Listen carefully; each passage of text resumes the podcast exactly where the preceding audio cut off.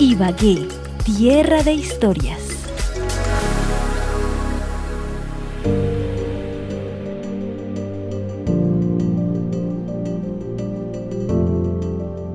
Valorar un edificio, valorar una cárcel por sus cualidades arquitectónicas, cuyo propósito es entregárselo a la población para el disfrute de esa belleza arquitectónica, pues implica eh, cierto liderazgo frente a eh, entender que la arquitectura construye ciudad.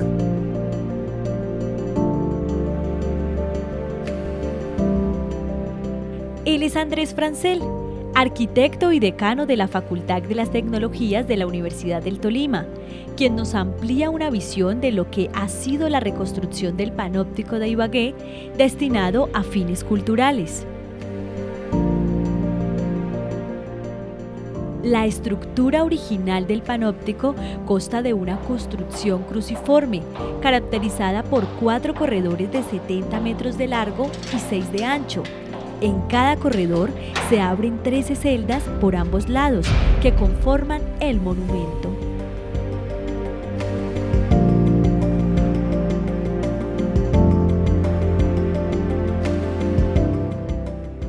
El panóptico representa una estructura fundamental porque se aleja de la ciudad colonial, es decir, la quebrada de los piojos o el lavadero o la pioja, eh, que es donde actualmente está el Parque Centenario, era una barrera, un límite desde la colonia. Si uno observa el centro de la ciudad, se funda precisamente donde tiene espacio, que es entre eh, el acantilado del río Conveima y la depresión de la quebrada del Lavadero, que es el Parque Centenario. Lo que quiere decir que los barrios del noroccidente, Belén, eh, Chipalo, Chipalito, Irazú, todo esto no estaba configurado, sino que eran unos terrenos eh, de explotación agrícola. En, hacia 1800, hacia finales de 1880, se empieza a generar la cárcel. Y la cárcel, eh, para ser concebida, toma como modelo la cárcel de Bogotá, el que conocemos actualmente como el Museo Nacional. La cárcel eh, la podemos entender como un edificio exclusivamente por sus capacidades compositivas o por sus cualidades arquitectónicas, pero es realmente un dispositivo de poder, un dispositivo político. Tener una cárcel implica que yo tengo poder de control sobre una sociedad. Tener una nueva cárcel implica que yo puedo aspirar a ser la ciudad capital de un departamento.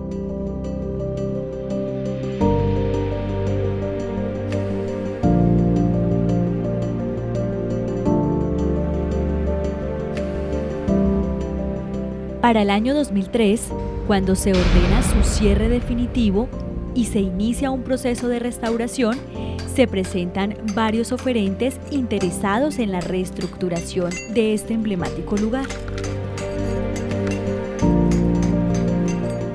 Empiezan a surgir, por ejemplo, unos proyectos de grado en la Nacional del arquitecto Diego Medina, en donde se empieza a hacer una valoración del edificio. Luego también el arquitecto Alcázar lidera un proceso para el nombramiento de el panóptico como bien de interés cultural de carácter nacional y entonces empieza a pensar, bueno, hay que liberar el edificio, hay que entregárselo a la población, ahora ¿qué vamos a hacer?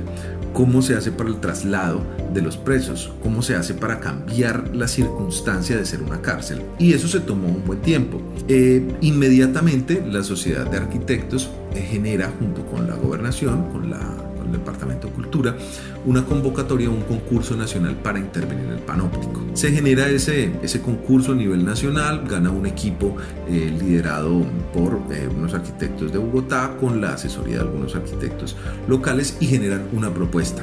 Esa propuesta es una entre muchas otras, también controversial o controvertida porque algunos no estamos de acuerdo con unas cosas, con otras cosas sí. Eh, finalmente, por ejemplo, se toman algunas decisiones que fueron muy críticas desde el comienzo, como construir sobre la calle 10 eh, y no dejar que, siendo la principal visual que puede tener el edificio, uno lo perciba desde eh, esa calle, ¿no?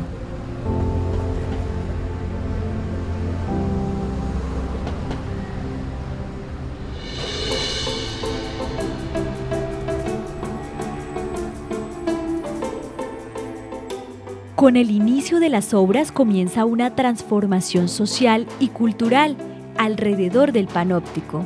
La cárcel, que estuvo detrás de los muros por varios años, es liberada para dar inicio a su restauración.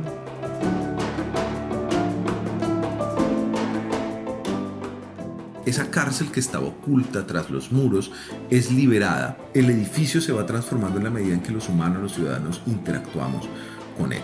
Pero entonces al eh, quitar esos muros perimetrales, también la ciudadanía descubre que allá hay un edificio que nunca había visto, porque lo que se veía desde afuera eran unas garitas que en ese muro perimetral se encargaban pues de vigilar lo que sucedía al interior.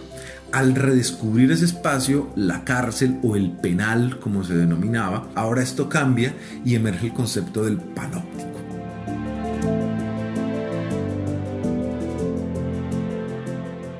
Por ejemplo, las celdas, en muchas de ellas se decidieron conservar las expresiones murales que tenían eh, los presos, ¿cierto?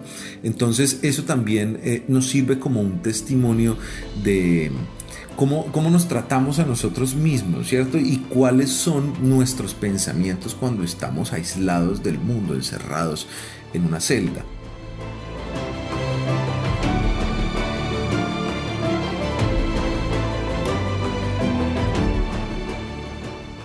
Mediante su recuperación arquitectónica, constructiva, urbanística e histórica, el panóptico busca generar otras características de tipo funcional como un lugar de exposición y salas de producción musical para el provecho de las nuevas generaciones.